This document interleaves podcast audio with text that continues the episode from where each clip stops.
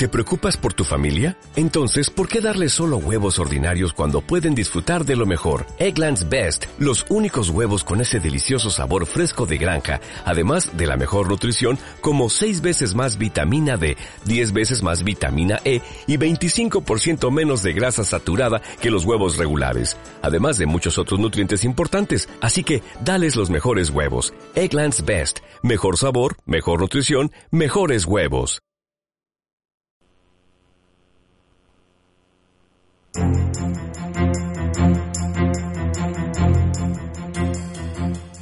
Dos de la tarde en punto comenzamos Buenas tardes Mercado con los titulares. El gobierno anuncia la rebaja en la tarifa eléctrica para más de 330 comunas. Sin embargo, no nos ha dicho a quiénes les va a subir la cuenta. El desempleo en Estados Unidos alcanza un mínimo de 44 años. Eso y mucho más hoy en Buenas tardes Mercado.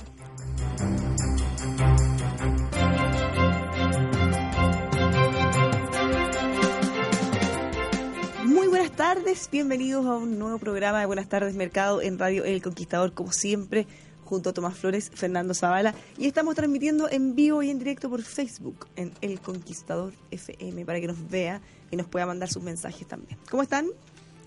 ¿Cómo andamos? Muy bien. Oye, eh, Tomás, con tu titular, qué preocupado. Porque estamos todos celebrando, pero parece que algunos no van a tener tanto que celebrar. No, claro que no. Entonces, efectivamente, yo creo que es interesante poderle contar esto que nadie, ha sobre lo cual nadie ha dicho una palabra.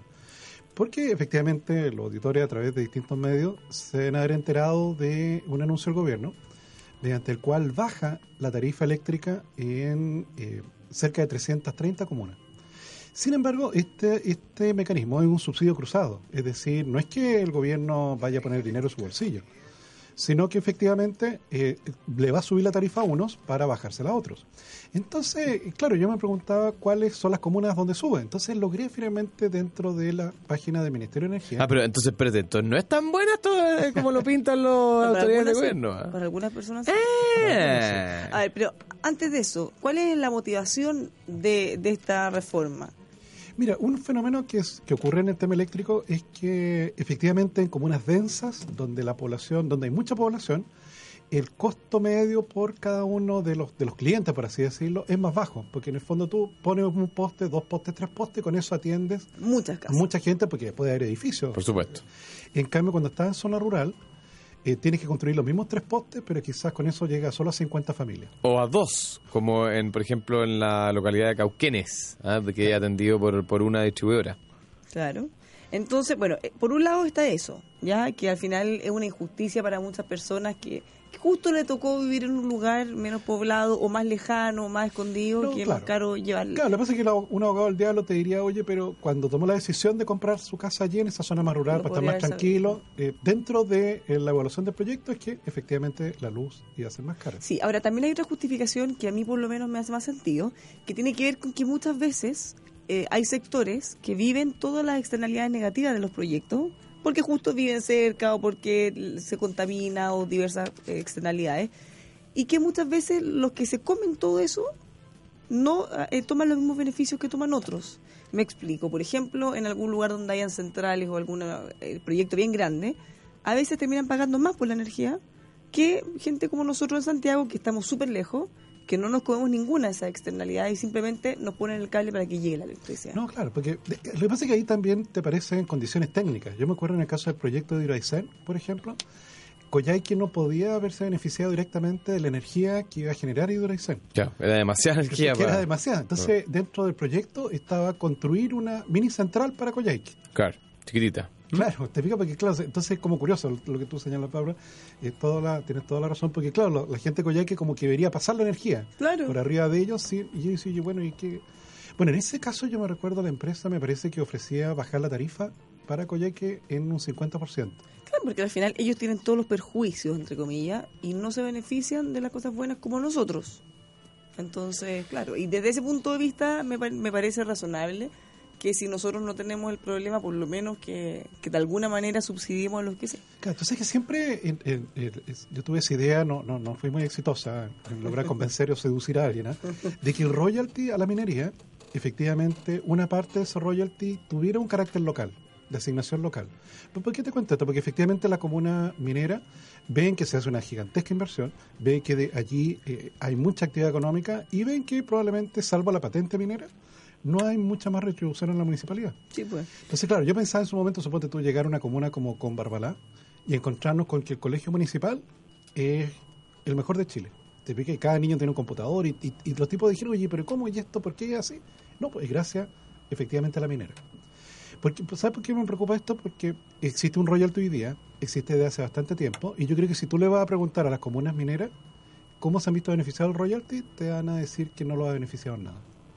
Que todo esto se lo llevó Santiago. Pero, pero yo creo que eso es un poco injusto también, ¿ah? porque los empleos, por, por ejemplo, por de pronto se, se generan ahí todo el sector servicio a la minería, como lo comentábamos ayer en el caso de Valparaíso también, eh, eh, se genera mm, se generan ondas de actividad económica alrededor de los proyectos. Ahora, no, no sé si todo el beneficio lo capturan las comunas, pero me da la sensación que decir que nada del beneficio eh, No, es injusto. Eso es digamos. injusto, Claro, es claro. injusto. Pero también algunos dicen, mira, traen muchos eh, trabajadores de otras ciudades. O sea, hay, hay matices. Pero claro, pero nadie puede negar que Antofagasta se ha beneficiado del auge De de la zona minera, la o Calama, o, o de Iquique. o- todas las cosas que tienen que ver con un comercio Claro. directo también. O, o que Ovalle se ha beneficiado del auge del mundo agrícola de la, de la región del norte chico, o que el, el Puerto Montt se beneficia del- de la industria salmon- sal- sal- salmon- salmonífera. Sal- Salmoneras. Salmonera. Salmonicultura, o como se diga. pero, se entiende, ¿no? Claro, si por eso, lo que pasa es que Ya, pero ¿a quién le sube la luz, pues, Tomás? Ya, eso ya volvamos de grano. Efectivamente, empecé a mirar a quién le subía la luz y claro, A ver, bajo esta lógica, más de 330 comunas va a bajar. les va a bajar. Ya, ¿y Son quiénes- 347 comunas. ¿Y en quiénes Chile. serán los no afortunados Aquí que pagarán entonces más? estoy, no tengo todo, todo lo- todas las comunas que les va a subir, ¿ah? pero en la región metropolitana estoy viendo acá la tarifa, la cuenta promedio que van a pagar en septiembre versus la que pagarían en enero del 2018. A Eso ver. es lo que nos informa el Ministerio de Energía. Ya. ¿A quiénes les sube? Les subiría a Buin, les sube a, la a los habitantes de Cerrillos, de Cerro Navia, de Colina, eh, déjame ver, O sea, todo el sector Estación norte, Central, norte y sur, bueno. eh, Huechuraba, Independencia, ah. eh, La Florida, eh, La Granja, Santiago. Ya, pero, eh, Ya, toda la región pero- metropolitana, ya, pero ¿y entonces. aquí- no, no, ¿hay alguna comuna del sector oriente? Espérate, espérate. Lo Barnechea también, Ya. eh, Macul. Pero también comuna va a tener- grande, ¿ah? La Sí, Florida, claro. Ñuñoa, Ñuñoa también va a tener que pagar más caro por la energía eléctrica. Ñuñoa. Paine, esto te estaban diciendo los alcaldes, ojo que efectivamente van a ser sus habitantes los que van a pagar esto para el resto de las comunas. Eh, déjame ver. También Peñaflor, eh, Providencia, bueno, y Santiago, por cierto, la comuna de Santiago. ¿Y la Conde no? ¿Vitacura tampoco? Eh, déjame ver. Puente Alto, ¿tú, de- tú, ¿tampoco? Momento, momento. momento. Estamos- estamos revisando El caso la de las lista. Condes, la caso de las Condes, eh, um, No. sí. También. En el caso de las Condes también. Eh, ¿Y cuál era el O sea, básicamente toda la región Puente Alto. metropolitana. En el caso de Puente pero, Alto pero, también. a ver, si miráramos la población... ¿Puente Alto también? Sí, claro. Pero imagínate, La pero si Florida, miramos Puente Alto. La población de todas estas comunas... Es como un tercio de la o sea, población del país. como casi la mitad de Chile va a terminar pagando más. Como... Claro, obviamente. Pero si que, eh, si que al final del día esto no es magia, digamos. Si, no, si hay, hay, no hay- ¿Cómo decía Friedman? No hay almuerzo gratis. no hay almuerzo gratis. claro. Tiene Eh, que pagar estas cosas. Ahora, lo otro que yo yo creo que todavía, bueno, vamos a tener que esperar que esto entre en, en- en- en- en acción para ver cuáles son los efectos, porque la teoría económica predice que todo subsidio produ- produce algún nivel de ineficiencia. Entonces vamos a ver si es que en este caso las ineficiencias son realmente marginales, despreciables, o se empiezan a ver algunos incentivos y, y cambios en los comportamientos de los usuarios. Y al final eso es lo que es lo que uno puede generar con este tipo de cosas. Como que, como que usemos más energía porque hace más barata. En el caso de lo que le toque a nosotros Claro. nos va a hacer más cara. Claro, que eso podría ser. Y- Claro, tú sabes, Manuel, que eh, antiguamente la tarifa de agua potable, el metro cúbico de agua potable, era la misma a lo largo de todo Chile. Te fijas, hace muchos años atrás.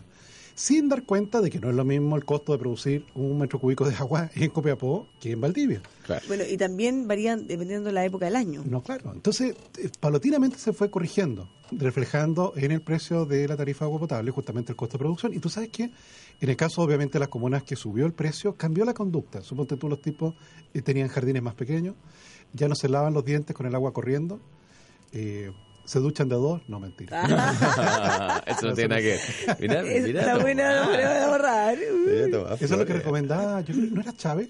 Cuando ¿Que dijiste-? No, Chávez los conejos, los conejos, el plan No, conejo. Chávez recomendaba no comer tanto. Ah, no, no era Chávez. Maduro era el plan conejo. No, No, no, yo eh, que Maduro Chávez era, era el eh, Hugo Chávez era- ser. recomendaban no comer tanto, acuérdense, para que no fueran al baño, porque Claro. no había confort o papel higiénico. Entonces, sí, hay paulatina reacción. ¿ah? Sobre todo en un contexto en que tú sabes que en términos de estándar internacional, nosotros estamos como a la mitad de la tasa de consumo de energía eléctrica de lo que están los países desarrollados. A la mitad de poco, A la mitad, claro, o sea, en, en las casas nuestras está la mitad de artefactos enchufados que en un hogar en España. O Ay, sea, pero qué curioso o eso. sea, en la medida que nos faltan cosas enchufadas todavía. Eso está bien. ¿ah?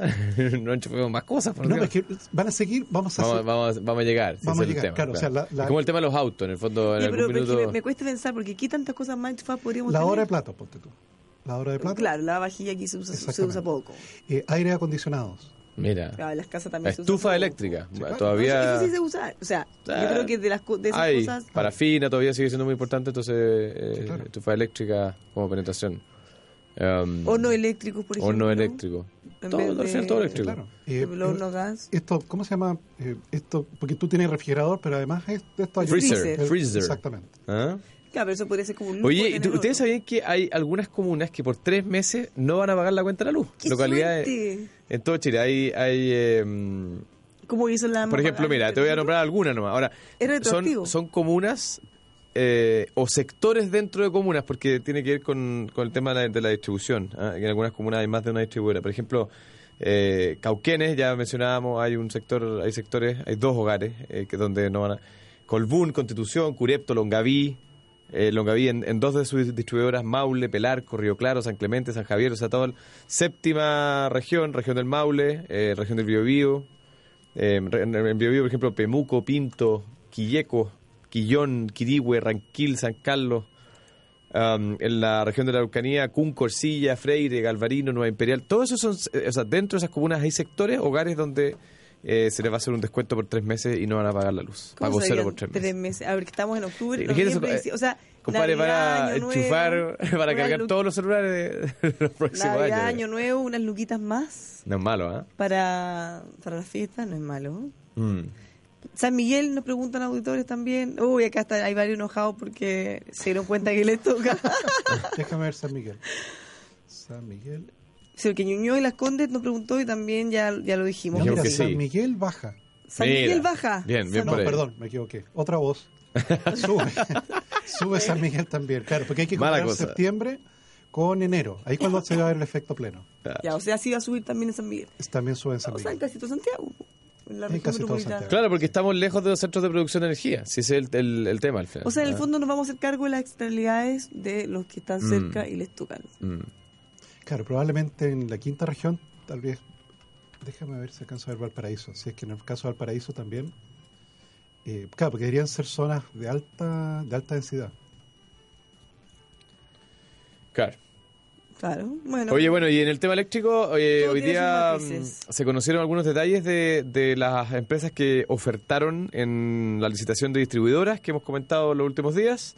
Eh, se supo que, eh, digamos, ofertaron 24 empresas, entre las cuales hay dos de las grandes, está Enel Generación y Colbún, eh, además de, de varias que, empresas que tienen eh, proyectos de generación que, que caen dentro de la categoría de energías renovables no convencionales. Hay algunas eólicas, hay algunas solares y hay otras más tradicionales también.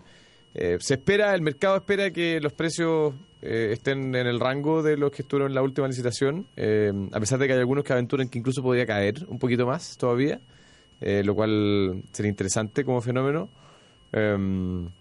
Y bueno, la- los resultados se saben la próxima semana, así que hay que todavía esperar un par de días para ver qué señal de precio vamos a tener de esa licitación. Oye, en Valparaíso y Viña del Mar también sube. También sube la cuenta. Pero, ¿dónde no sube? Estamos a esta altura. En todas las otras 330. Claro. ¿te fijas? Que son Miren. más comunas rurales. Eh, le preguntan, estoy viendo el mall y le preguntaron al ministro por qué incluso en la misma comuna hay diferentes eh, tipos de rebajas, algunos y otros no. Entonces él dice porque hay porcentajes diferentes porque las empresas que suministran electricidad Claro. son diferentes. Por las distribuidoras, lo que Ah, decíamos. Hay, claro, hay o sea, sectores depende- porque no toda la comuna está distribuida por el mismo por la distribuidor. misma distribuidora. En, en algunos hay comunas muy extendidas, en- especialmente sectores rurales que tienen más de una Ya, o empresa sea, si usted justo le tocó estar en la que baja o en la que sube y tener suerte. ¿no? En el fondo hay que esperar hasta la próxima cuenta de la luz. ¿eh? No tenemos todavía claro a quién le sube y a quién le baja. Sí, básicamente eso. Ahora, ojo, que aunque le baje, eso tampoco significa que puede ponerse a gastar como loco, a dejar la tele prendida, las luces, no. No, no, O sea, no. no. No, si no es Argentina, esto. pues. En Argentina, bajo el gobierno de la señora. ¿Se acuerdan? Prende la luz para Con el gas. El El gas, gas. con el gas pasó La gente eso. dejaba los, digamos, los eh, hornos prendidos para calentar las casas. Eh, había eh, uso poco eficiente del gas, por decirlo de una manera diplomática. Eh, Bueno, es que por lo que tú mencionabas hace un ratito, y que lo que tiene que ver con los incentivos. Si, no, si es casi gratis, O gratis, claro. claro. Claro, es como un bien libre. claro, entonces no por- lo cuida. Quizá porque Mm. va a enchufar una estufa que tú tendrías, por ejemplo, que pagar si puedes dejar el horno prendido y te sirve un poco. ¿no? Claro. Obviamente que uno siempre trata de optimizar los recursos y aprovechar todos los beneficios que, que se te estén dando. Oye, eh, quiero comentar con ustedes una noticia que apareció ayer y que no alcanzamos a comentar en el programa ayer. eh, y que tiene que ver con un estudio que hizo el, el CERNAC sobre la- los eh, créditos hipotecarios. ¿ya? Yo no sé si ustedes vieron la noticia, si no, se las cuento. El CERNAC, fíjate que hizo un, un estudio eh, de los costos de crédito hipotecario a 25 años que ofrecían distintas entidades financieras. ¿ya? El crédito hipotecario, todos sabemos lo que es, ¿no? El crédito que, que uno usa para adquirir una vivienda, ¿ah? una casa, un departamento. Entonces, el CERNAC eh, detectó diferencias de hasta 15 millones de pesos en el costo de un crédito ofrecido por eh, un crédito bajo las mismas condiciones estructurales, o sea, 25 años, una ¿Y, casa a la misma. ¿Por cuánta plata? De, estamos hablando de créditos de, eh, por ejemplo, de mm, O sea, para crédito de porcentaje. 1.500 UF, ¿ya? O sea, una casa que cuesta 1.500 UF, eh, que esos son tener- como 40 millones de pesos aproximadamente. Ya. Eh, a 25 años, eh, obviamente incluyendo seguros de desgravamen, típicos seguros que a uno Ya, le pero piden lo compararon en mismas condiciones. mismas condiciones y fíjate que en una mm, en una institución eh, costaba 2.405 UF, fíjate, eh, mientras que en la otra costaba 2.764 UF. Esto es el costo total, es decir, todos los pagos que tú tienes que hacer a lo largo de la vida del crédito. Ya, eh, la diferencia entre esos dos es una diferencia de casi 10 millones de pesos. ¿ah? ¿Y quién eran los más caros? Eh, ¿Usted tiene la institución? no tengo, a ver, déjame, déjame revisar a ver si eh, probablemente las cajas de compensación, digamos, están dentro de los más caros, pero fíjate, el Banco de Chile también eh, aparece dentro del- del- de la parte de arriba del, del, eh, del segmento. Pero ¿cómo? Tío Andrónico. Tío Andrónico. ¿Qué significa entonces, esto? entonces esto me motivó a mí, y, y esta es la reflexión que yo quiero compartir con ustedes. ¿Quieres a comprar una- una casa ahora? Eh, Bueno, hace rato que quiero comprar. una. Si tú me la quieres regalar, encantado. ¿Pero ¿Cuánto era el monto? 1500 UF. Ese Ah, es el, claro, el que para crédito el Banco tipo. Chile puede ser que ese, el costo operacional de ese, Claro, sea mucho. tiene su maqui... No, no, es poco. O sea, No, pero el probablemente Banco de Chile era caro en este caso. Es caro porque, claro, su, ma- su maquinaria de operación está preparada para crédito de 3.000, De más grande, 4.000 por UF. Ah, ya, Claro. o sea, tú dices que si un crédito de 5.000 UF, al final el porcentaje, claro, o sea, claro. lo que te tiene que cobrar va a ser mucho más marginal que en un Exactamente, crédito claro. chico. Para ellos, Claro. el costo de procesar un crédito chico para ellos de 1.500 Es UF. demasiado, claro, es más demasiado alto en grande. proporción. Ahora, mira, dos reflexiones que planteo sobre la mesa para, para conversar. La primera de ellas es algo que nosotros hemos dicho en múltiples ocasiones. Mira, digámoslo al revés también, pues. ¿Cuál es el que salió mejor para en el caso de lo que publica el Según este Mercurio, estudio del CERNAC, claro, ¿quiénes eh, son los más baratos? Scotiabank que estaría en la parte baja de, de este estudio. Eh, hay algunas cooperativas de crédito que fíjate que están como en la mitad de la tabla. O sea, hay varias instituciones que, que, que ustedes lo pueden revisar en, en el estudio. Pero, pero yo creo que lo más importante acá son dos cosas. La primera es que por favor, si usted va a pedir un crédito, ya sea del tamaño que quiera, si usted se quiere comprar un palacio imperial o una casita eh, más chiquitita, usted debe comparar. O sea, no puede quedarse con la primera oferta que usted le ofrecen, Sí. eh, porque gracias a Dios en este país tenemos un mercado financiero bastante amplio, con múltiples instituciones financieras, bancos, eh, cooperativas de crédito, eh, cajas de compensación, compañías de seguro, etcétera. Eh, que cada uno de ellos tiene algunas ventajas y desventajas, entonces es importante comparar, cotizar, ir, darse la lata, porque Sí, es una lata. ¿no? y, y lo más importante es que usted al hacer esa comparación tiene que hacer el cálculo total. Y Esa, y eso es lo segundo. Lo más, más fácil es que usted compare la cuota. Porque eso es lo que ya incluye todo, todo, todo, todo. Pero la cuota que- considerando plazos iguales, cosa. iguales plazos. Sí, pues. claro. No, no, y mismos plazos, Mismos plazos. La carga anual equivalente. Claro. Claro, el CAE, El el CAE. CAE. Claro, Entonces, ¿qué pasa? Usted se calcula que la cuota son 100 mil pesos, multiplicado por 25 años, ese va a ser el valor total, total Claro. del crédito, y ahí usted puede comparar uno y otro, porque es más fácil verlo así que empezar a mirar, porque de repente, ojo, le bajan un poco la tasa, pero los seguros son más caros. Efectivamente. Entonces, es más fácil comparar la cuota final. Y lo, y lo otro que es importante, que hoy en día están muy de moda estos créditos largos, largos, largos, digamos, 25 años, 30 años. Y en ese tipo de créditos que a mí me parece muy legítimo que alguien los quiera tomar. De hecho, si uno si usted es joven, uno dice, bueno, 30 años más voy a seguir trabajando, probablemente, etcétera. Eh, pero las distorsiones de precios, pequeños aumentos en la tasa, se amplifican cuando el crédito es muy largo. ¿ah? O sea, en el fondo, si usted, el banco X le ofrece un CAE de, digamos, no sé, 4% y el de al lado le ofrece 4,2% en un crédito muy largo, esos, esos 0,2 de diferencia, que parece poco, eh, amplificado por la duración del crédito, puede llegar a ser mucho dinero. Entonces, ojo con eso. Eh, Tomás, muchos auditores nos están escribiendo porque te encontraron muy interesante lo que tú estás comentando. Pero es de la mayor gravedad. ¿Dónde lo pueden ver? Porque ahora todos quieren ver su Sí, claro. comuna. No, ¿Dónde lógico. pueden encontrar Mira. esa información para que vean a quién le va a subir o bajar? Igor, eh, lo decíamos para ti, también habían otros auditores. En tomás.flores, arroba- No, no, no. Es una página de la En Comisión Curicó nos preguntaba, por ejemplo, eh, José Ignacio también. Www.equidadtarifaria.cl A ver, www. Equidad tributaria, No. tributaria, tarifaria, equidadtarifaria.cl. No, esta es una página del Ministerio de Energía. Ya, equidadtarifaria.cl. Sí. Listo. Ahí tienen todos para que empiecen a Y buscar ahí sus puede entrar región por región. Y ahí comuna por comuna. Ya, excelente noticia de utilidad pública. Yes. Para que vaya a celebrar o esté su- sufriendo. Oye, bueno, pero para cerrar el tema de los créditos, acuérdese de cotizar y considere eh, todos los costos, como decía Bárbara, en, eh, cuando usted evalúa un crédito. Y si el crédito es más largo, pequeñas diferencias que hoy día parecen insignificantes se, se tienden a amplificar y se transforman en mucha plata. Sí. Cotice, compare. cotice, no se Haga la pega. Ahora, ojo que eh, es bien importante también que eh, no se puede dejar llevar por cotizaciones o cosas que le hayan dado a otra persona. No, no, no, Porque no, no. cada simulación, cada se lo dan a usted personalizado con su perfil de riesgo, con su capacidad de pago. Entonces, no porque a alguien le haya resultado mejor una, quiere decir que esa necesariamente va a ser mejor siempre. Efectivamente. Tiene que darse el trabajo de ir, pero vale la pena porque es como la compra más importante de la vida.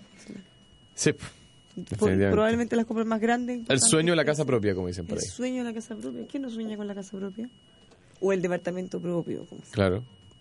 Oye, a propósito de nada, pero les quiero comentar solo porque me llamó la atención. Ayer la ONEMI tuiteó que se va a sumar a la campaña de género de la presidenta. No. eh, y ahora se suman y todos sus mensajes preventivos van a estar acorde a la agenda de género. A ver. No, porque, o sea, yo pensaba, vamos a tener que agrandar los caracteres, porque si hay que decir, estimados y estimadas, chilenos y chilenas, corran y corran al cerro y la serra por un sismo o sisma. Ya no nos alcanzan los caracteres. Estoy preocupada. Mientras Pero que bueno. quizás, si tú dijeras, corre, mía, listo, ya todos salieron. Con dos palabras. Claro.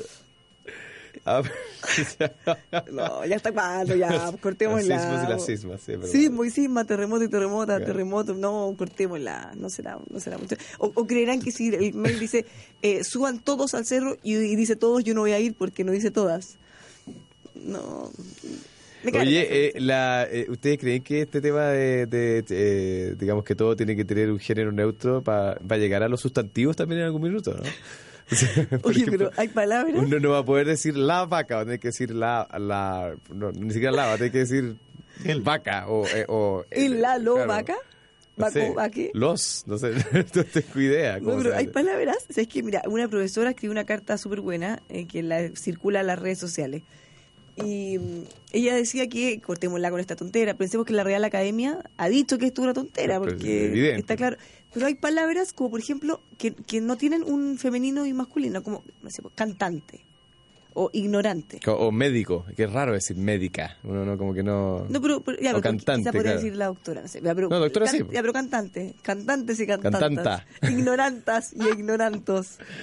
Sí, Ya, todas esas palabras que son eh, como, no sé cómo se llama, pero ignorantas y ignorantos. eh, se Son- llamaba su columna, su carta. Son géneros neutrales. ¿ah? ¿Viste? soy- yo soy cantante, es decir, yo soy cantanta. ¿Viste? No, terrible. Oye, a la vuelta, después de la pausa comercial, les quiero contar que estoy indignado.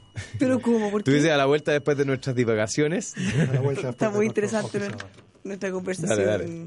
Estimadas y estimados auditoras y auditoros y auditores, les contamos que si usted se quiere relajar y quiere pasarlo muy bien, comer cosas ricas, tener un buen rato, acá tiene la mejor alternativa, Rosa Agustina Resort and Spa, que tiene este sistema todo incluido, que en el fondo usted lo que tiene que hacer es llegar y lo van a regalonear y va a comer las cosas más ricas. Todo eso y mucho más en rosaagustina.cl o lo puede llamar al 33277-5700. Si quiere eh, potenciar la creatividad, el emprendimiento a través de un modelo académico que reconozca los distintos estilos de aprendizaje, acá está Universidad del Pacífico, más de 41 años de trayectoria académica, potenciando creatividad para emprender. upacífico.cl. Como siempre, si usted se quiere sumar al comercio electrónico, si usted quiere vender por internet y así aumentar sus ventas, pero no sabe cómo, no se preocupe, si no entiende nada de tecnología, tampoco tiene que preocuparse, porque para eso está Planen e-commerce. Tienen un software de comercio electrónico que es muy simple, muy fácil de usar. Le van a enseñar y no va a tener ningún problema y va a poder subirse a esta nube digital que ya eh, todos quieren estar ahí. Más información, planen.cl. Nos vamos a una pausa. En Buenas tardes Mercado, no se mueva de Radio El Conquistador.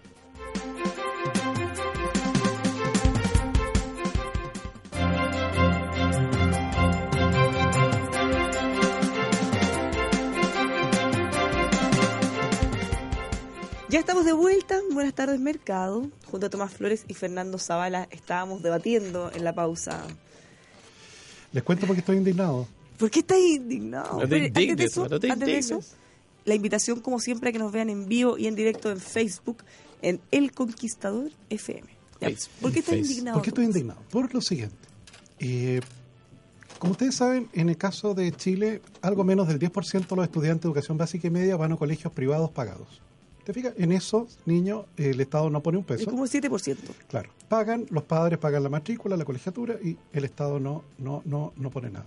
En el otro resto los niños, casi el 93%, van a colegios subvencionados. Hay subvencionados de propiedad municipal, como el Instituto Nacional, y subvencionados de propiedad particular. ¿Se recuerda usted que cuando estaba el ministro Iseguirre como ministro de Educación, se inició este proyecto de ley que efectivamente prohibía el copago? El copago es este hecho de que en estos colegios subvencionados el Estado efectivamente pone una cantidad de dinero por cada niño que asiste a clase eh, y en la década de los 90 se creó un mecanismo mediante el cual los apoderados podían hacer un copago. Podían decir, mira, yo además del dinero que pone el Estado, yo voy a poner, ponte tus 5 mil pesos más. Claro, pero eso lo definía el colegio. En el fondo, claro, no, no era voluntario para los apoderados. Es a, a tal cual como los colegios particulares pagados cobran mensualidades muy caras, en este caso eran 5 mil, 10 mil, 17 mil. El valor habitual era como entre 5 mil y 7 mil. Y con ello eh, eh, se contrataba un profesor de reforzamiento o se arreglaba el laboratorio de química. O, ¿Te fijas? O sea, está asociado Ellos definían claro, exactamente mejorar. cómo mejorar la calidad de la educación. Bueno, eh, esto- estos niños que efectivamente tenían ese aporte adicional de los padres era lo que el ministro en su momento llamaba a los niños con patines, como que tenía una ventaja. ¿te fijas? Entonces él propuso sacarle los patines a los niños. ¿Y en qué consistió la reforma? Consistió en que se prohíbe el copago. O sea, efectivamente todos los colegios que sigan recibiendo subvención ya no van a poder cobrar copago. De hecho, no sé si ustedes se recuerdan que tiempo atrás Sebastián nos contó que a él le pasó eso y que de hecho el colegio donde tenía sus niños se privatizó, por así decirlo. Sí, porque ojo que, a ver, eso, si bien el gobierno ha dicho múltiples ocasiones que los colegios van a seguir siendo exactamente iguales, eso tiene algunos matices, porque obviamente cuando, eh, por ejemplo, los colegios, el funcionamiento, respecto a los fondos que le entrega el Estado, tienen que rendirlo de cierta manera que ellos le- les especifican y en qué lo pueden gastar. O sea, esa plata está súper restringida en cuanto a qué puede gastar, cómo, dónde, con qué. Y de alguna manera está bien que haya un control porque son recursos públicos. Pero con la plata que recaudaban por copago, ellos podían hacer lo que quisieran. Podían tener canchas, clases de arte, baile, lo que ellos quisieran. Sí, la libertad. Bueno, pero ahora, si tú solo vas a poder recibir los recursos del Estado, ellos van a tener que estar amarrados de alguna manera a todo lo que califique o no, entonces es mucho más restrictivo. Ya. Y hay colegios que no estaban dispuestos a esa restricción y obviamente que podían, porque no es lo mismo, probablemente los que tenían el copago más alto, cerca de 80 mil, 85 mil pesos, era más factible pasarse a pagado porque esa familia iba a poder pagar un poco más y no 40 veces lo que pagaban antes.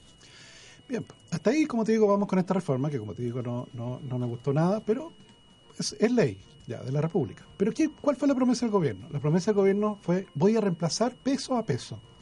O sea, cada peso que los apoderados dejen de pagar, el gobierno lo va a poner, de manera tal de que el financiamiento para los colegios que entren en este sistema va a quedar estabilizado. Ya, pues. Tú sabes que efectivamente... Pr- Promesa que era, era bastante difícil de cumplir, dada la No, estrechez pero, bueno, financiera. pero, pero, pero bueno, pero Porque fue la promesa en su momento. Además está en forma gradual, porque la idea es reemplazar el 100% del pago, pero en muchos años más, lo más alto. Entonces, la ley, te fijas, Fernando, no, no, no es que fue una promesa así como de No, no, somos amigos, no somos amigos. No, no, no, no. En la ley se establecía Sí. que el ítem de este, de este aporte, que, que efectivamente Se es llama de subvención de gratuidad. 8.393 pesos, subía el próximo año a 10.791 pesos. Eso está en la ley. Y nos hemos enterado en la ley de presupuesto de que no, de que no se va a hacer. De que no hay platita. de que no hay dinero. No, pero espérate, estos son como 80 mil millones de pesos, que efectivamente eso estaba considerado entre el presupuesto de todos estos sostenedores. Claro. Estaba considerado. Ahora, lo, lo que yo entiendo específicamente que se elimina es el, el, una, una subvención de 8.300 pesos. Eso. No, no, no, no, no se elimina. No la van a reajustar Claro. a lo que Claro, había que perdón, eh, perdón. No se subir de reajusta, 8.000 no se- a 10.000. Claro, no se reajusta a 8.000 a 10.000, sino Claro. que solamente se mantiene en 8.000. Exactamente. Claro, pero esos recursos ya están comprometidos, están en la ley y por supuesto la- los colegios todos cuentan con eso. Claro. Entonces, es- Ahora, ahí hay una... Bueno, eh. Entonces, espérate, pues, le van a preguntar a la ministra de Educación. Es que yo, de esto, tú sabes que yo no, por eso me, me, me infuria. Yo no sé si los tipos creen que, nos, que no sabemos leer la ley de presupuesto o que nadie se iba a dar cuenta o qué. Pero ¿cómo es posible? Van donde la ministra de Educación, le dicen efectivamente esto. Y ella dice, no, pero es que mira, sabe que esos dineros se fueron, parece que para el Ministerio de Salud. Y Obras Y Públicas". obra pública. ¿Qué tiene que ver? Entonces, esto, esto yo diría, es como una broma. es, es De populismo. mal, de mal Eh. gusto. No, esto es populismo. Este es No, populismo. esto no es populismo, Tomás, esto es una estafa. Porque No, es que Mira, yo, yo voy a ser más agresivo todavía. la- populismo es prometer y no cumplir. Eso es populismo, yo creo que es una estafa para todos los padres que creyeron en este proyecto, No, porque- pero, pero yo creo que esta cuestión tiene mira, un que componente ideológico. ¿Sabes por qué puede ser una estafa? Y yo te lo digo así. A los colegios les dijeron que tenían que pasarse, en el digo. caso de los que querían eh, adherir a esta gratuidad, entre comillas, y no cobrar copago, tienen que transformarse en fundaciones sin fines de lucro y cumplir estos requisitos. Y ellos les dijeron que lo hicieran con el compromiso, o sea, mira, a esto confía en mí. Confía en mí, renuncia a ley, tu pago está en la ley a esto. puesto. Hay una ley, o sea, es un país, Chile, somos un país serio normalmente, y si está la ley, tú ya confías. Y resulta que muchos colegios hicieron el que- cambio, hicieron todo claro. y ahora resulta, ah, no, lo siento, es que la plata está en estafa. públicas. Yo creo que es populismo, es una estafa, y yo iría más allá todavía. Yo creo que hay un componente ideológico fuerte acá de que hay un grupo dentro del gobierno, y no, no quiero ponerle un nombre porque porque todavía no, no tengo muy claro quiénes son, pero sé que están muchos dentro del Ministerio de Educación, que lo que quieren es destruir, destruir la educación particular subvencionada. eh, estatizando de manera encubierta la- lo- los colegios particulares subvencionados. Entonces, Ahora, en el eso fondo, también afecta a los colegios, a todos los colegios, a los colegios públicos también. Sí, claro. O sea, en el, fondo, a- a los el que tema de los patines, recursos. el llevado a la práctica, es lo que está sucediendo realmente. Entonces- entonces es fíjate, increíble. que fíjate acá, o sea, finalmente como el gobierno no va a reemplazar peso a peso, la sociedad chilena va a gastar menos dinero de la que gastaba antes en educación. Claro, pero eh, eh, eh, lo más dramático de todo es que esto no es que lo- los más ricos de Chile van a gastar menos en los colegios, no, son los colegios más vulnerables los que van a recibir menos dinero por estudiante, que les va a permitir realizar menos inversiones en mejorar la calidad de educación. Entonces, ¿en qué quedamos? Que lo mismo es para educación superior. ¿Te fijas? Todas las universidades que entraron en gratuidad Están en déficit. están en déficit. Terrible, sí. O sea, eso significa que el dinero todo que- tenían antes era más que el que tenían ahora cuando entraron a gratuidad. Claro. Pero sabes que al final aquí tú te das cuenta de la torpeza del gobierno, porque es evidente que esto no va a pasar por el Congreso, no va a ser aprobado. Eh, seis de los ocho candidatos por lo menos ya han criticado que esto es ridículo, que hay que cumplir un compromiso, hay que cumplir la ley. Entonces, lo más probable, y también lo dijo la ministra de Educación, lo más probable es que esto se va a arreglar, se va, se va a eh, redistribuir de alguna manera. sacar los 80 mil millones de pesos. El problema- pero el problema es que ya nunca estamos- debieron haber hecho esto. Pero acuérdate, Bárbara, que este torpeza. presupuesto entró al Congreso con un déficit del 3,7%, si no, no Sí, por recuerdo. eso, pero, pero mi Entonces, no es como que vamos a meterle más plata, si no podemos meterle más plata. O sea, entonces, ya están inflados los ingresos tributarios. Claro, entonces ahora, y además están inflados, los ingresos tributarios, entonces no es como que tú vas a ir a- al Ministerio de Salud y le decir, ¿sabes, señor? Pásame 80 mil millones de pesos porque los voy a meter en educación. Sí, en el fondo eso va a ser una guerra fratricida. No, sí, mira, te leo algunas de las declaraciones de parlamentarios. Por ejemplo, el- don Jorge Pizarro, senador de la democracia cristiana, señaló, esto es un error gigantesco. La ley estaba financiada. Tenemos un acuerdo como bancada para rechazar la partida y restablecer los recursos. Ya. El Partido Comunista dice, es un disparo a los pies, es un error garrafal. El ministro Izaguirre está retrocediendo respecto de lo que legislamos con la ley de inclusión. Cuando él mismo era ministro. Él como ministro de Educación incorporó eso y después como ministro de Hacienda lo saca. Es una cosa como de loco. No, es muy, muy lamentable. es muy Ahora, lamentable. pero mira, mirándolo, yo creo que esto se va a solucionar de alguna manera, pero mirándolo políticamente, es un balazo, o sea, es un balazo en los pies, es un error garrafal, porque se meten y se tiran encima, a- incluso el mismo gobierno reconoció que con esto afectan a millones de niños. Entonces, cuando tu bandera de lucha es mejorar la educación, mejorar la equidad y todo eso, y tú mismo haces una cosa que eh, atenta contra todo lo que estás predicando de esta manera tan burda, porque como dices tú, Tomás, no hay que ser experto, no hay que mirar y, y sacar el balance y del... No, no, es cosa... ¿Pero cómo eh, qué eh, pensaron? eh, Que nadie se a dar cuenta. Claro, Pensaron que nadie y- se da cuenta, esto- pensaron que los colegios no iban a reclamar. Esto saltó, digamos, al minuto siguiente de presentar el presupuesto porque eh, la- las personas que obviamente les más les preocupa esto, que son los sostenedores de colegios de que estaban afectados, entre ellos, por ejemplo, la gerente general y el directorio de la, de la Sociedad de Instrucción Primaria, Sí, sí. en carta al diario de hace una semana advirtieron que esto era, digamos, como, como decimos acá, una estafa, digamos. eh, esto estaba prometido y ya no, ya no está. Ahora, el candidato Guillermo eh, dijo, bueno, entre todos los demás creo que era grave, pero ¿saben de dónde pro- eh, propuso él sacar la plata? A ver, Adivinen. Del Congreso. No, Ah, de mm, no, no creo que sean tan creativos. los sueldos de los ministros. No, tampoco. No, no, no, no. no, al momento. Mira, si, si tuvieran que ser muy creativos, ¿de dónde la sacaría? Chuta. Del presupuesto de libre Disponibilidad, disposición ah, claro. Del está, ¿viste? presidente. ¿Viste? Sí, pero no, eso no tiene tanto. Pero eso, ¿cuál, No, son- no, cuáles no, esos son no los gastos 500 millones de reservados? dólares? No, no, los 400 y tantos Ah, millones de anuales, dólares. Ah, ah, la disponibilidad para el próximo Claro. presidente de la República. Ah. Claro. Ahí está. Ahí está. Ahí No, lo pero van esto es a... increíble. O sea, imagínate, los tipos hicieron leyes que no Y tienen mismo no plata le para financiarlo. Y claro, y el- la cuenta la tiene que pagar el próximo No, presidente. pero ojo, ojo, porque la, eh, la, la vocera, creo, del gobierno han dicho, ojo, que esto es solo por un año. Ya, pero si es un año puede ser dos, puede No, ser no tres. Es creo todo mal hecho. Si ya no lo precariedad este año, esto. ¿de qué va a pasar? ¿En dos años más lo van a reajustar a lo que corresponde a los dos años o solo a uno? Pues ahí lo que a mí me pasa en, en este sentido, eh, eh, si eh, ustedes en su empresa, yo sé que ustedes eh, son muy ordenados, y imagínense que presentan un presupuesto, ustedes dicen, les dicen, "Va- vaya y, y bueno, y compre esto, y después presentan un presupuesto y no está la plata para comprar. O sea, en el fondo que hay un error básico, básico, básico de, de financiamiento de un programa que teóricamente era estructural del gobierno y que bueno, pareciera que... Este es como el legado, ¿no? Este es el legado verdadero al final. Te dejo las cuentas por pagar. Claro, Anuncio las cosas y te dejo las cuentas las por cuentas pagar. por pagar. Sí, pero es que peor que dejar las cuentas por Terrible. pagar porque Increíble. ellos ni siquiera Y están lo los niños la de, cuenta. de Chile, eh, la educación de Chile en juegos, y eso es lo más dramático. Veo que les logré transmitir mi indignación. Sí, estamos indignados Sí, contigo. yo, yo ya estaba Bien. indignada también con eso. Es que yo creo que eh, es imposible que alguien no se indigne. Incluso están indignados los mismos candidatos, incluso el candidato continuador de la obra del gobierno. O sea, es una cosa que no tiene que ver con izquierda, derecha, ni con oposición, ni con nada. O sea, tiene que ver solo con un sentido común. Y que en este caso no se está cumpliendo la ley que ellos mismos prometieron y aprobaron. Pero yo insisto, a mí yo no creo que sea casualidad. Yo creo que hay alguien con una agenda ideológica detrás que está intentando destruir la educación particular subvencionada de a poquitito. ¿ah? Cada año un poquitito. Sobre salfate. me- me- Yo tengo mi, mi teoría. Entonces me tocó, me tocó vivir esa discusión hace algunos años y creo que hay gente que, que ese es su interés final. En fin, Sí, no sé si primado en el presupuesto o no, o simplemente que no tienen plata. aunque no hay, ¿no? Mm. Pero impresionante. Oye, eh, ¿Alcanzamos a ver los mercados? sí, dale, dale. Sí, Em, se alcanzamos. De todas maneras. Sí, Sí, porque los commodities trajeron buenas noticias. El precio del cobre en este momento, 3 dólares con casi 3 dólares 10. por. Bien. qué notable. No, no, con esto estamos compensando. ¿Te recuerdas lo- cuando estuvimos con... Ya con esto tenemos 100 pesos para el copago. Vamos, vamos. No, está efectivamente el precio del cobre al alza, un buen incremento, 3 dólares 10 prácticamente, y el precio del petróleo a la baja, 50 dólares con 63 centavos el barril de petróleo. Ahora, esto lleva a que, déjame ver, los precios de la gasolina aquí en Chile van a tener un comportamiento mixto a partir de, de hoy hasta el próximo jueves.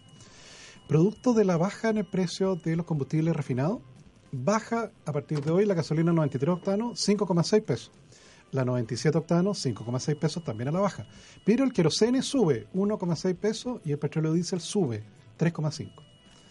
Al menos tenemos dos buenas noticias. Les voy a prestar dar un par de buenas noticias eh, antes que veamos los mercados. Que tienen que ver con si usted quiere tener más mejores negocios. ASR Certificaciones, una casa certificadora que apoya a las pymes con atención en todo nuestro país. Confíe en ellos, eh, van a poder implementar normas muy conocidas como la calidad ISO 9001 y muchas más. ASRcertificaciones.cl.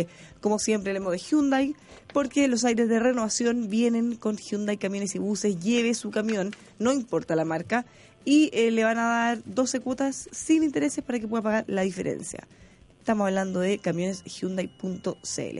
Como siempre también saludamos a la clínica dental Dr. Rodrigo Prieto con más de 25 años al servicio odontológico. Tratamientos de primer nivel a precios accesibles. Los encuentra en drprieto.cl, drprieto.cl. Y finalmente, hablamos de Te Observo porque la seguridad cada día es un tema que nos preocupa más y queremos estar lo más seguros posible. Vigilado, ojalá, con alguien con cámaras de seguridad a distancia, pero en tiempo real, cosa que si se acerca a alguien lo pueden disuadir antes de que cometa el delito. Más información en teobservo.cl. Ahora sí, podemos ir con los mercados. Oye, en Estados Unidos se conocieron cifras de desempleo que ya las mencionábamos en los titulares. Fíjate que el desempleo eh, está en mínimo histórico ya. Es ¿Cuánto un- llegó? El desempleo llegó a, está en 4,2%, Ah, ah, en un eh, en un el mínimo de 17 años, pero hoy día se conocieron el número de eh, americanos que está pidiendo lo- el seguro de desempleo, ah, eh, los beneficios del seguro de desempleo. Y el número de, de- de personas en Estados Unidos que está pidiendo este beneficio es el mínimo en 44 años. O sea, en el fondo estamos en el piso de- del desempleo, digamos. Eh, esto, esto, bueno, de alguna manera ya está incorporado en los mercados. ¿ah? Eh, tiene algo que ver con el, crecimiento que ha tenido la bolsa este año en Estados Unidos. Hay gente que ha rentado en 12 meses cerca de 26% en dólares, lo cual obviamente es un retorno muy interesante. Hoy día está subiendo, hoy día está plana la bolsa, ¿eh? está en 0% de, de cambio. Y en Chile eh, tenemos una jornada de caída de la bolsa, 0,87% de, de caída. Y yo diría que lo- los que más han sufrido estos últimos días han sido los retailers, ¿ah? Cencosud y Falabella, eh, con mucha transacción, cada uno de alrededor de 8 mil millones de pesos transados hoy día. Eh, y además de eso, Ripley y, y- y otros que, que, mm, están sufriendo con la amenaza de que grandes gigantes de retail del mundo, como Amazon, IKEA y Alibaba, han anunciado planes de establecerse en nuestro país, digamos, ¿ah? lo cual para el consumidor es una gran cosa, pero obviamente que van a sufrir estas empresas de retail locales. Claro, no tiene asegurado el éxito aquí. No, no, no. Ayer recordábamos que Sí, sí. otras transnacionales se han tratado de instalar acá y no Sí. le ha ido tan bien. Pero van a venir a hacer ruido ¿ah? en, en- en nuestro mercado. Oye, un auditor nos preguntaba eh, hace un rato que eh, tratar de entender por qué el Bitcoin sigue subiendo. ¿ah? Y creo que es interesante una es interesante pregunta y, y nos da una excusa para hablar un, un segundito de este de este Bitcoin. ¿ah? Tú sabes, Tomás, Bitcoin es esta moneda digital ¿ah? que se inventó hace ya algunos años por parte de, no se sabe si es un grupo de personas o una persona, pero que per- permaneció en el anonimato. Y que la gran gracia que tiene es que no existe físicamente, no tiene ninguna representación física, es solo una, una transacción digital que está guardada en algún servidor en alguna parte del mundo. ¿ya? Y el Bitcoin hoy día está llegando a un precio por de en dólares, digamos, por cada Bitcoin de 5.300, 5.288 en este minuto. Bitcoins, o sea, dólares por cada Bitcoin. Hace, imagínate que hace un año lo teníamos en eh, menos de mil dólares por, o sea, se ha multiplicado por cinco o, más de cinco o seis veces en, en un año. Y, y obviamente el auditor se pregunta, y muchos auditores que están siguiendo este tema se preguntarán cuáles son las razones de- detrás de este crecimiento explosivo. ¿ah? Eh, y yo diría que hay dos fuentes de, de- razones eh, que, explican esto. En primer lugar, que el Bitcoin ya lleva una cierta cantidad de, de años en el mercado y de alguna manera ha logrado sobrevivir los cuestionamientos iniciales que, que- que tuvo como instrumento de inversión, lo que ha generado que muchos inversionistas institucionales alrededor del mundo con alto volumen de, compra estén entrando paulatinamente en este, en este juego. ¿ah? Bancos de inversión grandes, eh, Goldman Sachs fue uno de los que empezó a, anunciar de que iba a generar instrumentos de inversión en este mercado. Eh, y hoy día ya hay eh, hedge funds constituidos que, que, cuyo inversión está focalizada en este tipo de moneda eh, y, y cada vez más eh, inversionistas institucionales en el mundo están entrando a estos mercados, lo cual obviamente pre- eh, aumenta la demanda y presiona el, el precio al alza. ¿A qué precio venderías tú? Tus, tus bitcoins. Es que yo ya no los vendía tanto, ¿no? yo como que es como una es como una yo los compré muy barato y los tengo como un juego a esta altura. Yo, no, bueno, no, no sé, ¿ah? puede ser que, puede ser que estemos cerca de- del minuto. Pero la segunda No, razón, en algún momento la música se va a detener y hay que tener Bueno, silla donde sentarse. eh, lo han dicho muchas personas a lo largo de los últimos cuatro años y, y todavía sigue subiendo. Pero la, la segunda razón, te diría yo, es que eh, empresas eh, del mundo real, digamos, empresas que venden servicios y productos reales, han anunciado su interés de empezar a aceptar esta moneda como, eh, como medio de pago. ¿ya? Y el último que hizo una aseveración, a pesar de que todavía no de una manera definitiva, pero anunciando que lo está estudiando y que y hay rumores de que, de que podría aceptarlo, es Amazon. Entonces, hay analistas que dicen que en el minuto en que Amazon acepte bitcoins como medio de pago, obviamente este genera una validación de mercado de esta moneda y ahí sí la cosa podría ponerse seria, digamos. Así que por el momento nosotros monitoreamos eh, el crecimiento de esta moneda. Eh, si usted tiene bitcoins, probablemente está muy contento porque su, su patrimonio se ha multiplicado varias veces en los últimos meses. Alcanzamos a ver dólar. Dale, dale, dale. Porque efectivamente el dólar a nivel mundial no se movió mucho, pero en el caso de Chile, debido a- al aumento del precio del cobre, eh, generó efectivamente una baja. Déjame ver, en este momento 600, 624 pesos. Efectivamente, como un peso más bajo de lo que estuvo el día de ayer. Y una baja relativamente pequeña para, para lo que ha subido el precio del cobre.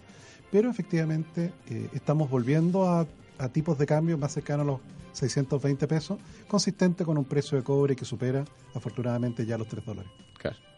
Que se mantenga ahí, que siga subiendo. Acuérdate que esa es nuestra hipótesis de trabajo. Sí, Que estamos, tenemos que estabilizarnos en torno a 3 dólares claro. para tomar de a poquito impulso para, para 3,3. Tenemos que aspirar después al 3,3. ¿Viste? Eh, se- sería bueno eh, setear una hipótesis de trabajo sobre el Bitcoin, ¿eh? ¿Cuál va a ser el nivel estable? Eso es más difícil. Ya, nos vemos mañana. Así es. Nos vemos entonces. Un abrazo.